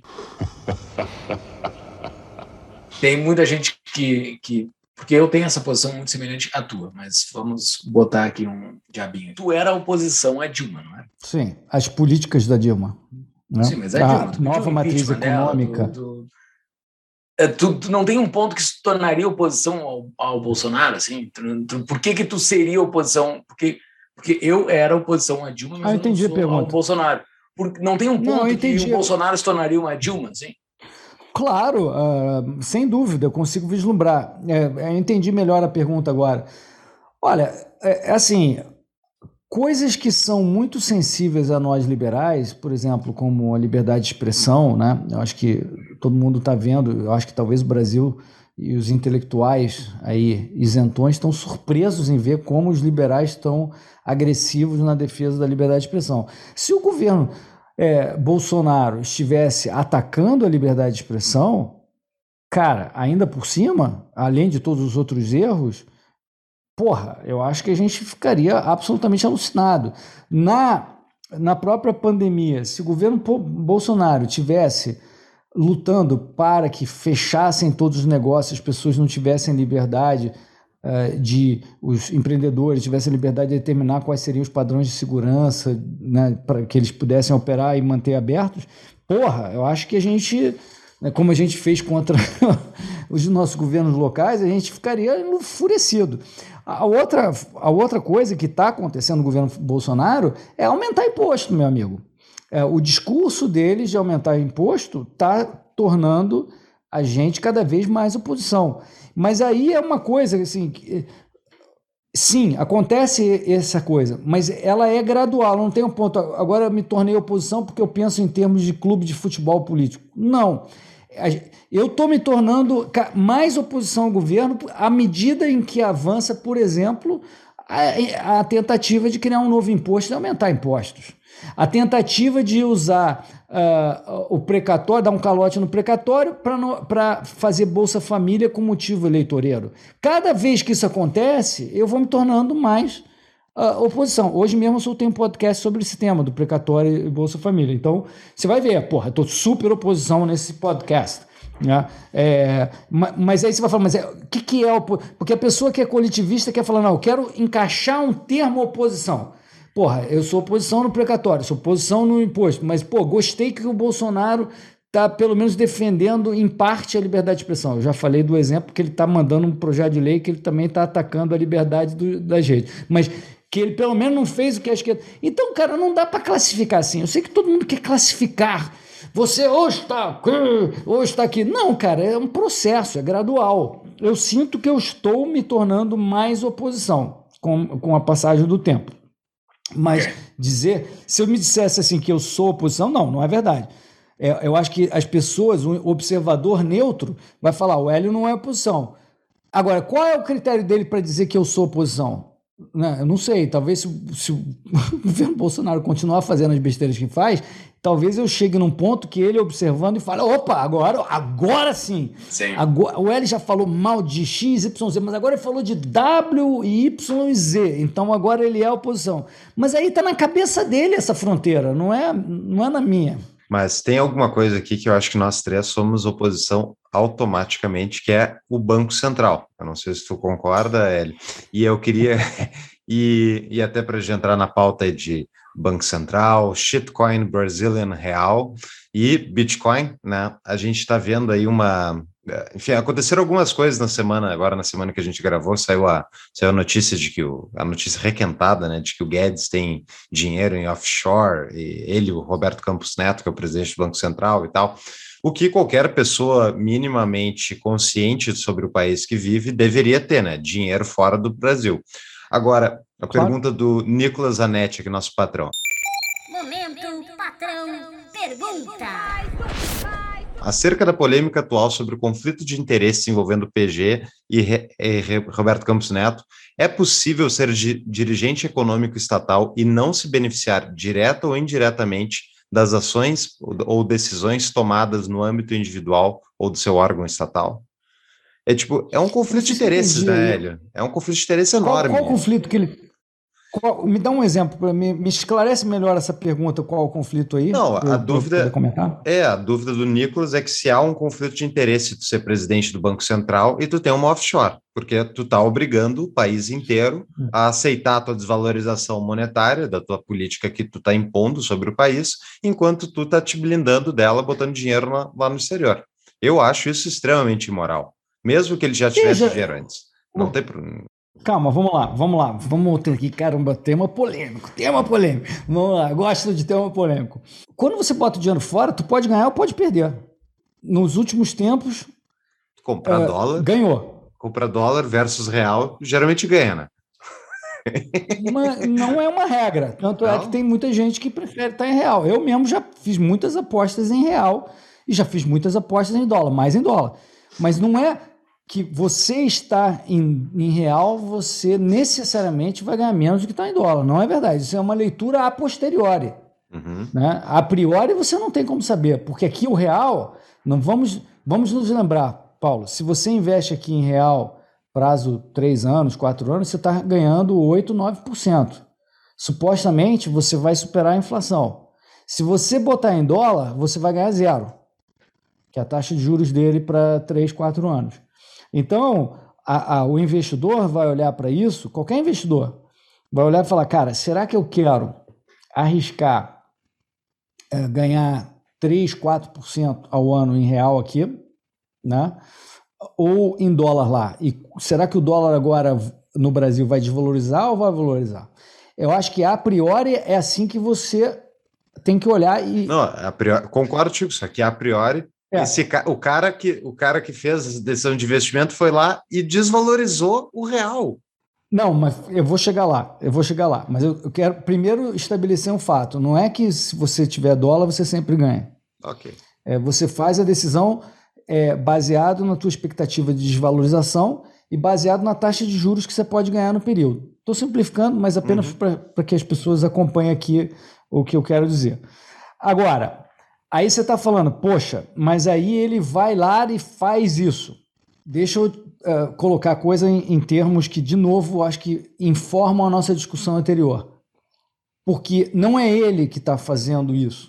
O nosso Banco Central tem esse mandato, determinado pelo Conselho Monetário Nacional, que, que, que, né, que vem de outro lugar. Ele tem o dever, como presidente do Banco Central, de liderar uma equipe, que inclui o Copom inteiro, eh, para fazer aquelas metas determinadas. Né? Então não é, tá bom, é, pô, no final do dia ele tem uma voz nisso. Agora, eu duvido que ele esteja ganhando, tá? Só, só, só abrir um parênteses aqui, tá? O dólar subiu, o dinheiro de lá de fora dele não perdeu em dólares e em reais ganhou, mas o resto da vida do cara tá aqui no Brasil, ele tá perdendo como os outros brasileiros também. Ele tem ativos no Brasil, por acaso eu até sei que ele tem apartamento, etc.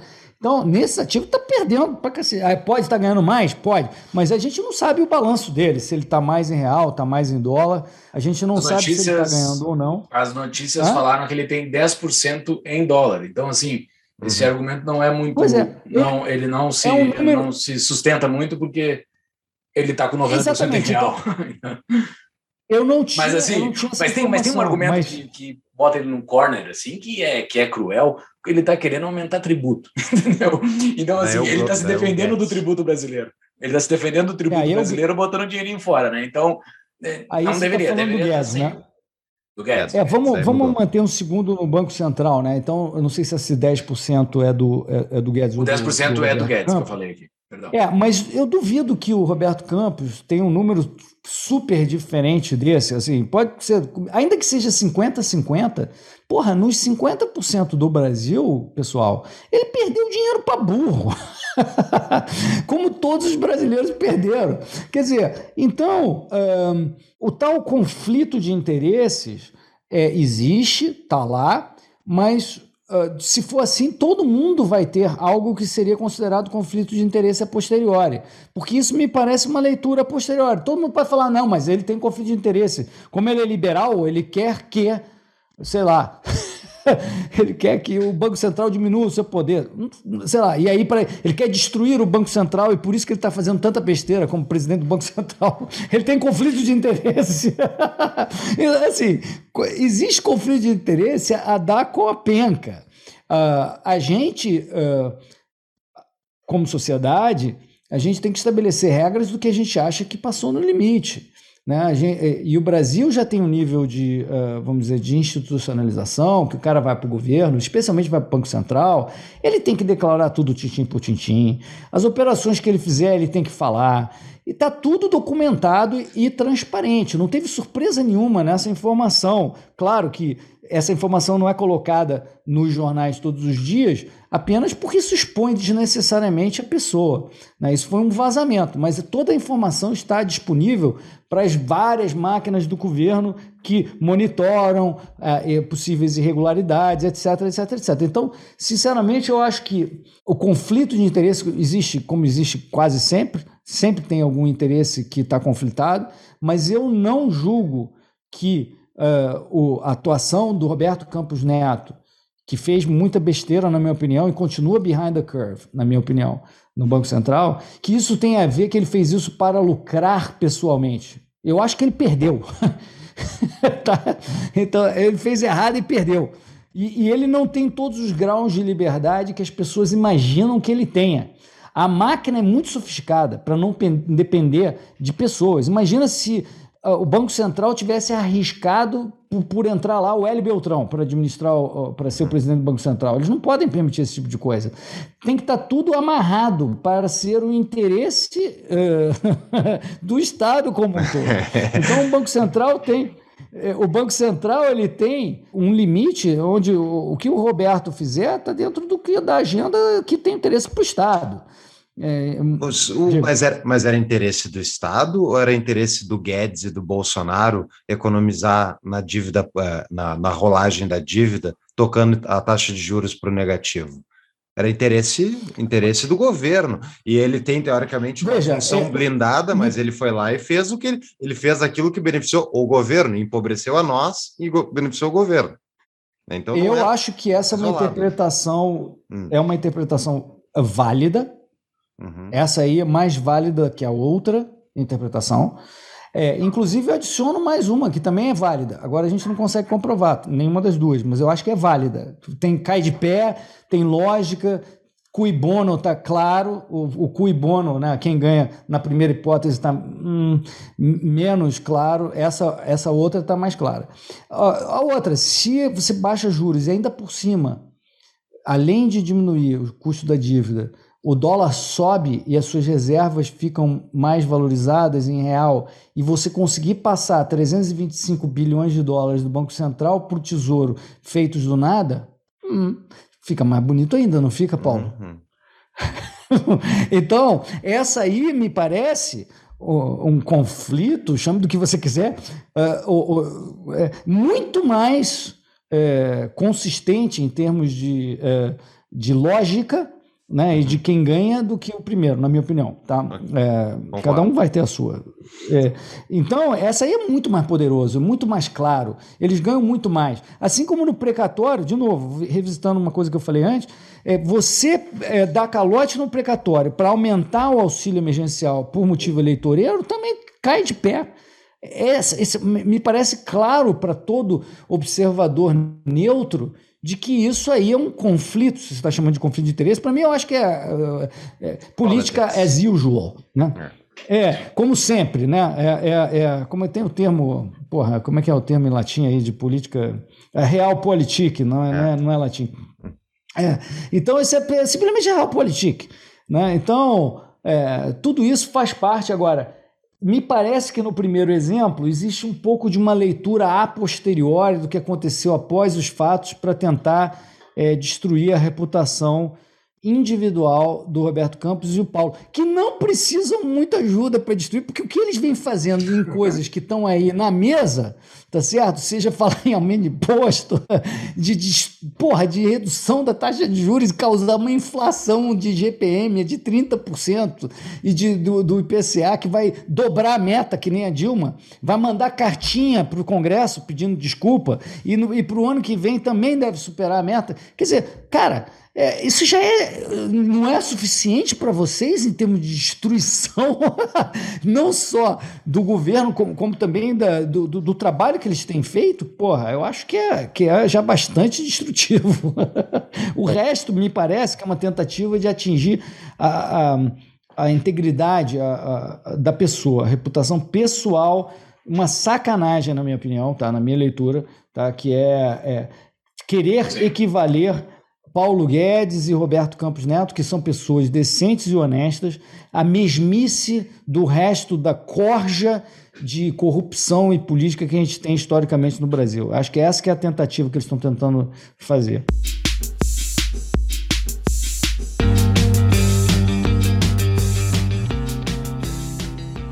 Eu concordei com o teu ponto, acho que tá certo. Inclusive, eu tinha discutido isso dentro do grupo do Tapa e tinha me falado o mesmo ponto que eu, eu tinha ficado discordando, mas agora eu mudei de opinião. Ok. Mas no, só, só que é o seguinte, né? É, eu não acho que eles estão acima do bem e do mal, assim como não estão não. os governadores lá do Fed, que estão sendo pegos agora fazendo, insta, fazendo uh, se aproveitando de manipulação de mercado que eles provocam, que é a mesma situação agora com o Roberto. Ele pode não ter lucrado, mas ele, não, ele pode não ter tomado ação individual, mas na prática eles estão então, manipulando. Então, mas veja, mas é muito diferente, Paulo. Sim, sim, é, não, eu, perfeito, concordo é, contigo. Você tomar uma ação de fazer um, uh, o que aconteceu lá fora, né, que é muito diferente, de, de, tomar uma posição sabendo do, da, da, do inside information que o, que o Banco Central ia tomar, e tomar uma posição que claramente qualquer observador entenderia que ali ele ia ganhar dinheiro. Não, Porra, o Alberto Campos nem movimentação fez, pelo que eu entendi. Não, e se o Paulo Guedes fez, aposto que foi neutra, não foi para ganhar. Imagina que foi. Duvido, tá certo? É, é tudo uma narrativa para tentar ferrar sim, com sim. os caras. Então eu acho que é, que é bem diferente. É, não, tudo bem. O que eu queria dizer no ponto citar lá os, os, os caras do Fed e tal, e o Roberto, o que eles têm em comum é o fato de que eles manipulam a moeda que, eles, que nós somos todos obrigados a aceitar. Nós todos e o pobre brasileiro, coitado, ele leva na cabeça 30% de GPM, leva também a, o IPCA, e a gente sabe o quanto isso é destruidor na economia.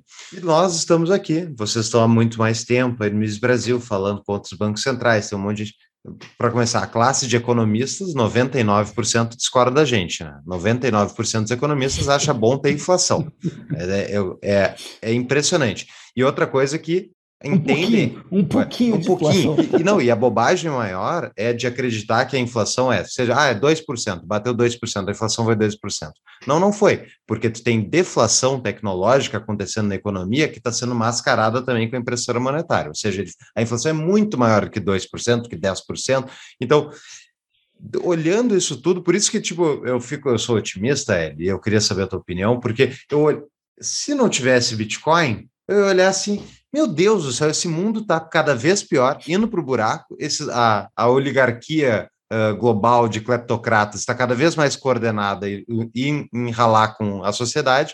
E existe agora um sistema que é liberalismo na prática. É liberdade na prática, não é uma opção uh, no ar. Existe já. Hoje tu pode fazer opt-out, tu pode sair do sistema. Pega o teu dinheiro fiat, reais, dólar, o que quiser, põe em Bitcoin. Especulação não é um ativo, talvez ainda uh, ah, 100% certo, mas, tipo, como é que tu encara isso? Não enxerga que, tipo, ao meu ver, é isso que está acontecendo. As pessoas estão olhando, se o Bolsonaro falou, falou merda, ah, ah, vai, vai piorar o mercado e tal. Quer saber? Eu já sei que ele vai falar merda na semana que vem. Eu vou tirar uma parte desse patrimônio que fica dependendo das bobagens que ele fala e vou botar num sistema que está fora, teoricamente, do controle do Bolsonaro. Por que não Bitcoin uhum. e exploda-se todo o resto, Hélio. Eu acho que é, uma, é um espetáculo a alternativa Bitcoin, porque é uma moeda que não depende de governos. É uma moeda genuinamente privada, não manipulável. Uh, essa é a grande novidade. Né? Então, uh, o problema é que uh, não é em moeda que nós ganhamos dinheiro na nossa poupança nós temos retorno financeiro na nossa carteira, principalmente ao longo do tempo, e vocês aí têm 40, 50 anos ainda para investir, até vocês começarem a, a poupar, é, é, ou seja, consumir mais rapidamente a poupança, cara, você precisa estar tá em, em investimentos é, produtivos, né? seja de dívida, que estão ligadas a, a, ao que a, esses ativos da, dessa iniciativa produtiva vai, vai gerar, ou ações. Então, uma fábrica, uma empresa gera retorno, gera crescimento e paga as suas, os seus credores e paga os seus acionistas. É assim que se acumula a poupança. Né? Quando você está com um investimento em caixa, vamos chamar assim, para simplificar, uh, isso é, é positivo e, e, e costuma ter muito, muita utilidade em momentos de crise, porque o caixa passa a valer mais, principalmente porque em crise todos os ativos tendem a cair e você está numa situação mais favorável em relação aos ativos. Agora, se você deixa em caixa, seja Bitcoin ou qualquer outra moeda, por muito tempo, você vai perder rendimentos ao longo do tempo. Porque contar com uma valorização especulativa, você não deveria fazer, porque você pode crescer ou pode cair. De novo, o que dá retorno para sua carteira ao longo do tempo são investimentos produtivos. Então, e, e, e não, não sou, eu não estou dizendo que você não deva ter uma porção que seja especulativa. Eu acho que todo mundo tem que extravasar a sua, sua testosterona ou seu estrogênio ou seu lá o quê, com uh, algumas apostas. Né? Ir para o cassino de vez em quando. Mas isso uh, não é a forma mais inteligente de você uh, remunerar e gerar sua poupança ao longo de 20, 30, 40 anos. O Bitcoin tem uma promessa que ainda não foi realizada, que ela é, é ser um meio de troca que você possa utilizar para compra de bens e serviços normais. Está avançando nessa direção, mas ainda não não está fácil isso. Ou seja, o Bitcoin está sendo usado como um ativo financeiro, um ativo financeiro com, que, que depende dessa promessa se realizar para ele exercer o seu potencial completo. Uhum. E até lá é uma aposta de que isso vai efetivamente acontecer. Nós apostamos, né? Lightning Network tá, vai ajudar nisso, etc. Mas é, muita gente já meio que desistiu dessa ideia. Falou: não, eu acho que tem que ser só um store of value, né, uma reserva de valor, nunca vai ser um meio de troca, não tem como competir, seja com, Fiat ou com, ou com, talvez outras cripto, não importa. Teve, tem gente que já desistiu. Isso para mim é assustador, porque se é, o Bitcoin não vier a se tornar no futuro um meio de troca que você possa usar para né, como um meio de troca universal, que todas as pessoas possam usar, eu acho que o, o valor dele como store value vai, uh, vai evaporar. Né? Então, é, é, essa, isso eu discordo de muita gente do meio Bitcoin, que acha que o store of value pode perdurar independente se vai ou não se tornar é uma enorme discussão, né? Se vai se tornar um meio de troca. Então, a gente não está aqui para discutir isso. O ponto é que uh, o, o, Bitcoin é uma notícia boa, é uma forma de você uh, parquear o seu caixa em uma moeda que não está manipulada. Isso é positivo. Mas, cara, infelizmente, você, como você não pode ainda usar para bens e serviços, no momento que você vai usar, o governo vai te taxar, ele vai te controlar por meio das exchanges, né? ele, ele vai saber o que você está fazendo, você vai continuar pagando imposto sobre isso, esse tipo de coisa. É, você não vai ter muita escapatória. E se o governo realmente quiser, não podemos acreditar num sonho de Poliana de que ele não vai achar quem está por trás daquele Bitcoin. Como a gente sabe, todas as transações são registradas.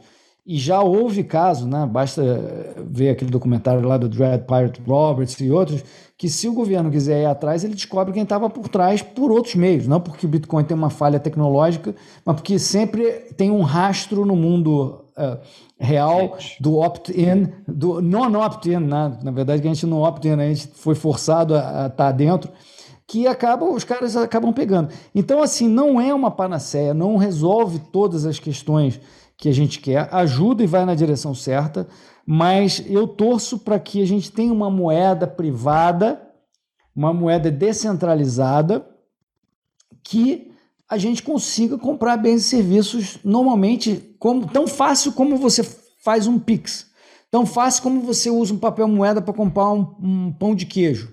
Né? Já existe é, essa moeda? Já existe. Lightning Network do Bitcoin. Este é o ponto. É, é, não, não, não, talvez veja. o Hélio uh, uh, tenha uma percepção que uma outra cripto seja essa moeda. Não, é assim, é, espero que o Bitcoin se torne essa, essa cripto. Porque se você já pode usar o Bitcoin, transferir com uma certa facilidade, por que, que você não pode chegar no momento e efetivamente usar na padaria para comprar um pão de queijo?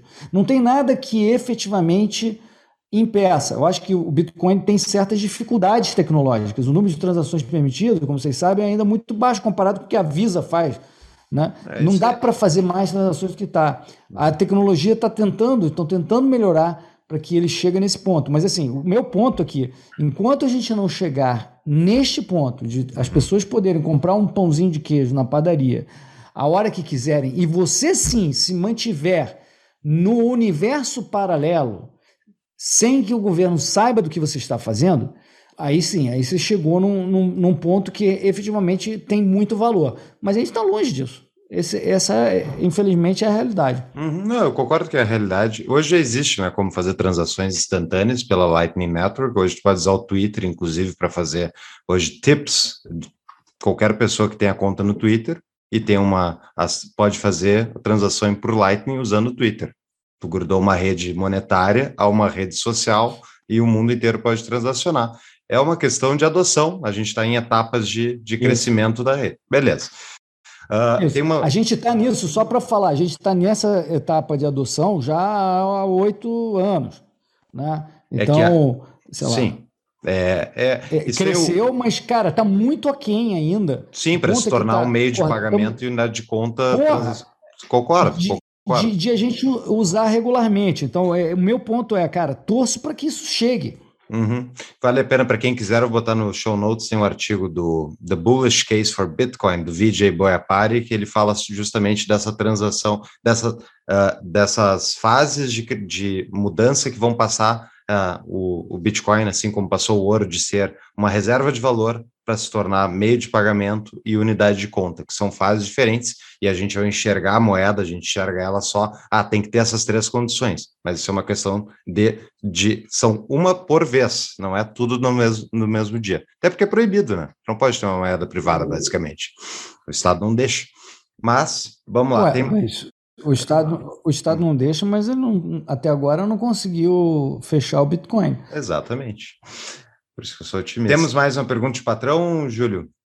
O Arthur Weiler. Momento patrão pergunta. Qual sua sugestão, mudando de assunto agora, vamos sair e voltar para a política.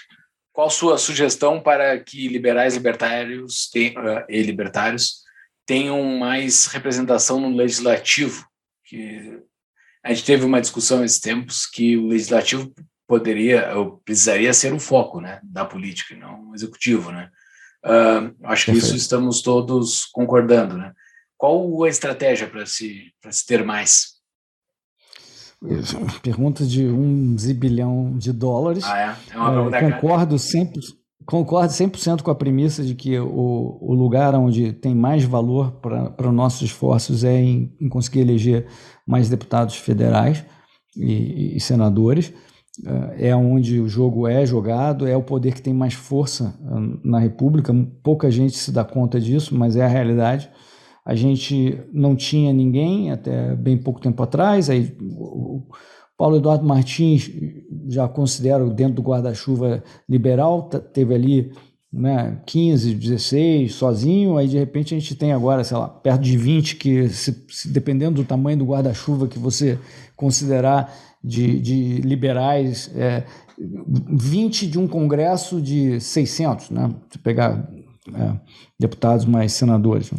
Então, é muito pouca coisa ainda. Eh, Se a gente chegar a uns 30%, eu acho que a gente faz um estrago grande no- nos estatistas, porque a gente vai ter muito espaço ah, e, e- pela nossa, pelo nosso preparo e liderança, eu acho que vai fazer uma diferença tremenda. Agora, para chegar lá, cara, hoje está difícil. Eu acho que hoje a gente faria menos deputados do que em 18. né? Então, é, é triste isso. É, é, me- menos deputados que em 18, com- com certeza, eu acho que a gente faria. É, a situação está muito preta hoje, a gente discutiu isso no início. É, a gente está sendo massacrado pela polarização. É, eu acho que a gente tem que talvez respeitar um pouco o tempo dessa polarização diminuir. É impossível esse ódio continuar indefinidamente. Ah, Em algum momento vai arrefecer, possivelmente logo após a próxima eleição. É, ninguém aguenta esse tipo de coisa, cara. É muita, é, é- é muita, é muita energia negativa é, por muito tempo. É, e a gente e continuar fazendo o nosso trabalho de mostrar a nossa agenda positiva e todas as, todas as iniciativas liberais continuarem fazendo o que fazem de melhor. É, eu não vejo outra coisa. Agora, pode melhorar o que a gente tem o que, e o que as nossas lideranças têm feito? Eu acho que sim. Eu considero, me considero tendo falhado nos últimos dois anos em termos de tentar impedir que a nossa força diminuísse. E diminuiu. Né? O que a gente fez errado, a gente ainda está tentando descobrir. Tem alguma coisa a ver com, com porra, o, as coisas que o governo fez? Tem. Tem alguma coisa a ver com a polarização? Tem. Tem alguma coisa a ver com o Covid? Tem. Uh, tem, tem várias coisas aí no meio, mas, cara, a gente efetivamente está perdendo esse jogo. E a gente tem que recuperar. Me parece, assim, a minha primeira impressão, como a gente falou aqui, é que a gente tem que continuar fazendo o mesmo, não, não tentar sair do nosso, do nosso caminho porque uh, tem uma questão uh, conjuntural que está atrapalhando a gente. Eu acho que é seguir pacientemente nossa missão de sempre, de educação, formiguinha, boca a boca, né? sempre falando aqui o que vocês fazem aqui, né? o tapa pô, é fundamental nesse debate. Então, cara, é isso que acaba impactando e inspirando as pessoas a falar, cara, realmente, olha só, esses caras estão falando coisas razoáveis. Esses caras têm mantido o mesmo discurso. Esses caras claramente parecem honestos intelectualmente e querem uma mudança para o melhor do Brasil e estão mostrando por que confiar no centralismo, no monopólio central, em caras que estão no governo, não é o caminho mais inteligente. Não tem outra forma. Porque as outras formas, só para completar um segundo, as outras formas tentadas pelos liberais e libertários, uma delas é a, já foi falada, é maluca, né? os radicais com revolução armada, isso é um absurdo, é, que a gente não topa no, no meio liberal. Outra é você tentar se esconder tecnologicamente do governo. E na discussão de Bitcoin a gente já mostrou que isso não é tão simples. Né? Na discussão na, na, na, discussão e na iniciativa do, do Seasteading e dos outros projetos em alto mar, você já viu que não é tão simples assim também, é, tem outras complicações. Né? Então, uh, até agora não tem uma outra forma é, de, de ser, fazer esse opt-out do governo tão fácil quanto trocar a regra da terra aqui, a regra da, da land, the Brazil Land. Né? Então, eu busco uma, uma solução uh, paralela a mudar a regra da, da Land, que é tentar permitir que você escolha a sua jurisdição para cada vez mais assuntos, porque é um hum, tema mais complexo de, de discutir. Mas hoje, comercialmente, para termos comerciais, empresariais, você já pode escolher Delaware, como tua, a tua empresa, a lei de Nova York. Por que não para outras coisas? E por que não considerar o brasileiro como, como o Brasil trata, por exemplo, o turista, que se fica aqui até 180 dias, ele não se torna um cidadão fiscal. Por que, que o brasileiro também não pode estar numa regra parecida? Nada impede, apenas as ideias na sociedade impedem de você poder fazer uma espécie de secessão individual gradual. É uma outra forma de fazer. Cada um tem uma visão. Eu só acho que tem algumas que não funcionam muito bem, já foram tentadas, inclusive, e, e, e não funcionam muito bem. Agora, que funciona e foi tentada e é difícil, é essa que a gente está tentando fazer, que é mudar as ideias na sociedade. Makes you wish you were dead. Got a hole in my soul growing deeper and deeper. And I can't take. What am I? Eu tenho proposto esse, esse debate dentro do nosso grupo de apoiadores ali, para falar sobre essa, não essa secessão individual uh, de ir para um canto de pedaço de terra e fundar um outro país, mas essa secessão individual que tu acabou de trazer, a gente nunca tinha conversado sobre isso, uh, por coincidência estamos conversando ao mesmo tempo em lugares distintos, uh, porque provavelmente uma solução como essa vai surgir em algum momento do futuro próximo, assim, uma, alguma tecnologia ou alguma algum escopo jurídico novo possível da gente poder fazer contratos sem o intermédio do Estado, né? Eu estou propondo esse debate para que a gente comece, pelo menos, a debater sobre ele. Essa, essa, essa ideia eu acho que é bastante interessante, assim. Tu começar a dar um jeito é. de fazer com que coisas do teu dia a dia comecem a ter uh, uh, comecem a ter um unplug do Estado. Não, isso aqui eu não vou fazer mais via É, Estado. eu você- consigo fazer. Porque você- o, o Bitcoin, a tecnologia de cripto, possibilita a parte financeira, que era o que precisava. Então, agora, para a gente executar contratos, a gente precisa discutir sobre isso. né? Não, o meu ponto é assim: eh, não existe no mundo um governo mundial, nem um Supremo Mundial, nem um parlamento mundial. As pessoas no mundo já aceitam de que não haja essa centralização extrema. Então, cada país é uma jurisdição diferente. Né? É só que o problema é que essas, essas jurisdições, cada uma delas independente, se tornam um- uma grande senzala, da onde você não pode sair. Nos Estados Unidos, eles têm 50 jurisdições diferentes. É engraçado, né? No Reino Unido, eles têm quatro jurisdições diferentes, porque são quatro países dentro do Reino Unido. Mas, em geral, o país coincide com a jurisdição. Mas não tem nada que obrigue que a jurisdição coincida com o país. Esse é o ponto. Esse é o ponto. Essa é que é a grande sacada. A sacada é que não há nada que seja necessário que a fronteira de um país inteiro coincida com uma jurisdição única. E você poderia permitir, portanto, múltiplas jurisdições dentro de um mesmo país. Por exemplo, os Estados Unidos são 50 jurisdições, como vocês sabem. Porque o que vai para a Suprema Corte são 80 casos por ano. Todo o resto dos Estados Unidos roda em 50 jurisdições diferentes. A gente vê nos filmes lá, quando o cara sai de um estado para o outro, e a polícia não pode ir atrás, já passou a linha do estado. A gente nunca no Brasil entende que porra, o que que ele tá falando? Que coisa é esse troço que o cara não pode ir? E o outro policial, quando visita o outro estado, tem que ficar todo disfarçado e depender de favor de o outro cara achar que ele é também policial, quem sabe pode ajudar. A gente não consegue entender esse tipo de coisa, porque são sem lei 50 juri- conta bem isso aí, né? É. Estrada sem lei. então, assim, não tem nada, pessoal, que impeça que a lei permita múltiplas jurisdições dentro do Brasil. Nada. Aqui você poderia ter uma jurisdição anglo-saxã, ou permitir que você pudesse. Pode começar tendo contas em dólar. Ah, depois você pode ter eh, uma jurisdição trabalhista diferente. Se você quiser fazer uma jurisdição trabalhista segregada, se o governo permitisse, como existe, por exemplo, os charter cities, lá ele permite que haja uma jurisdição trabalhista e fiscal diferente.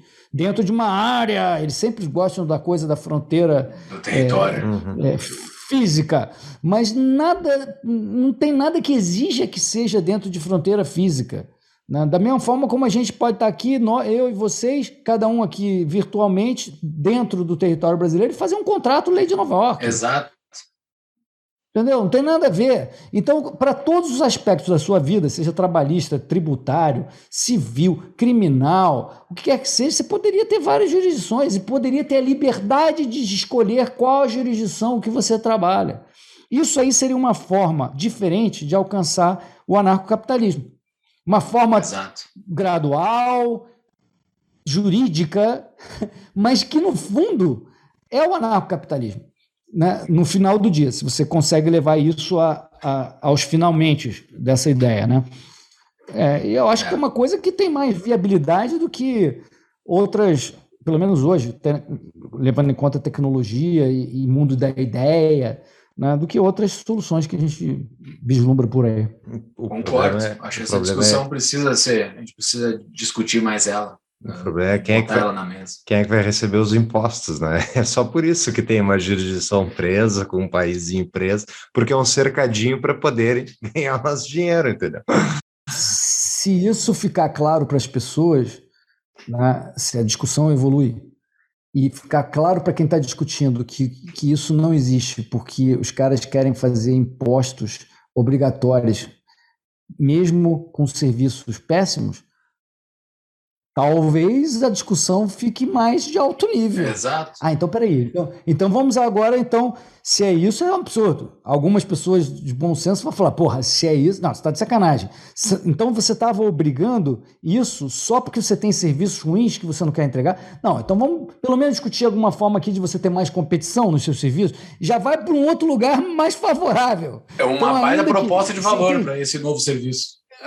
Pô, é assim, tudo de- por isso que tudo depende de ideias, de convencimento, porque, de novo, se as pessoas soubessem que são escravizadas como são dentro de uma senzala virtual é, em que tudo é racionalizado e ela mesmo não entende por que, que ela acredita isso, simplesmente que ela vê todo dia na televisão, os pais dela viviam sobre isso.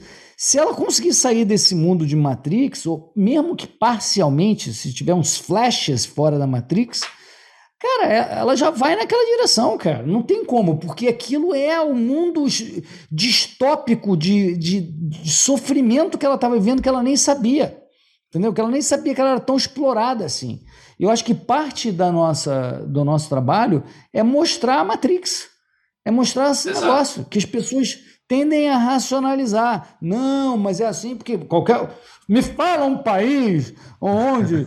Porque fala assim, não, pô, eu, eu tomo 15 chibatadas por dia. Mas me fala um país onde tu vai. eh, Tem, tem É zero chibatadas. Sempre isso. É, é isso aí. Eu acho normal tomar 15 chibatadas. Pior que é bem isso.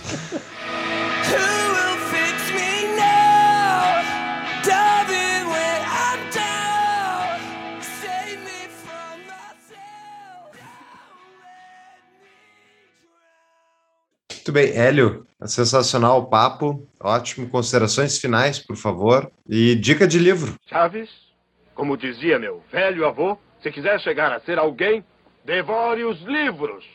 Quê? Que devore os livros. Acho que tudo que a LVM produz está de bom tamanho, galera. Mas em especial os, os livros do. os- olha o conflito de interesse. Aí, ó. Que absurdo! O Hélio, só porque vende os livros da LVM, ele está querendo ganhar dinheiro com os livros da horror. LVM. Olha só, olha, olha o conflito de interesse aí. Que absurdo que é. É, mas, sério, pessoal, são, são os livros que a gente acredita, mas principalmente os livros da escola austríaca, os livros libertários, os livros do Mises, do Rothbard, do Bastiat, do Hazlitt, ah, todos esses que a gente tem na biblioteca do Mises, que também estão sendo publicados na LVM. E, poxa, ah, Paulo, Júlio, ah, agradeço muito estar aqui com vocês, é sempre super. É, é um tipo uma novidade de ar fresco as perguntas que vocês fazem porque são sempre é, diferentes e geralmente as pessoas perguntam sempre coisas parecidas, né? E aqui não, aqui é, é hardcore. E poxa, eu queria dar um abraço a todos os ouvintes aí do Tapa e tamo juntos, pessoal. Contem comigo. Eu acho que as pessoas que já me ouviram mais de, algum, de uma vez ou duas sabem que eu tô aqui até o fim. Eu tô aqui para isso. Eu tô aqui nessa luta e vou seguir na mesma, na mesma toada, com a mesma ideia, com a- na mesma direção. Tá? Às vezes mais otimista, às vezes mais pessimista, mas sempre com a mesma toada. É isso. Abraço a todos. Boa. Maravilha. É sempre muito bom falar contigo, Hélio. É sempre Verdade. inspirador falar contigo. É, Mas- Valeu muito pelo teu tempo. Valeu Muito. pelo teu tempo aqui conosco, ah, conversando. Ah, pessoal, terminando esse episódio aqui, ouçam o episódio 29, tá? Eu não vou, eu vou parar de elogiar o Hélio aqui. Ouçam lá, que deu elogio um monte o Hélio lá. Então, ouçam o episódio 29, que a gente falou sobre Previdência, que o Hélio tinha uma solução muito boa para a reforma da Previdência, que não ouviram ele e veio essa porcaria que apareceu aí. Então, ah, mas é uma, um baita insight para uma próxima reforma da, da Previdência, porque já vai precisar em breve. Show de bola. Valeu, Hélio. Até a próxima. Um abraço. Abraço, pessoal. Valeu. Valeu.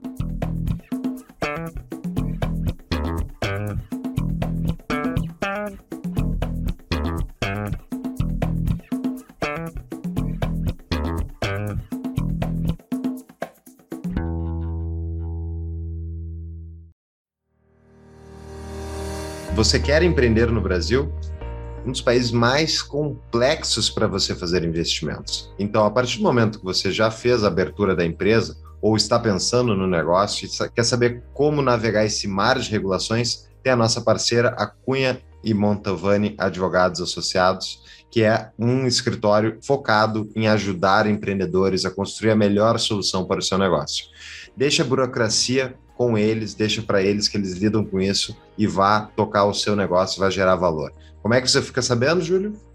Entre lá no nosso site, tapadamainvisível.com.br barra CMA, de Cunha Mantovani Advogados. Exatamente. Então fica a dica, Cunha Mantovani, nosso parceiro do Tapa.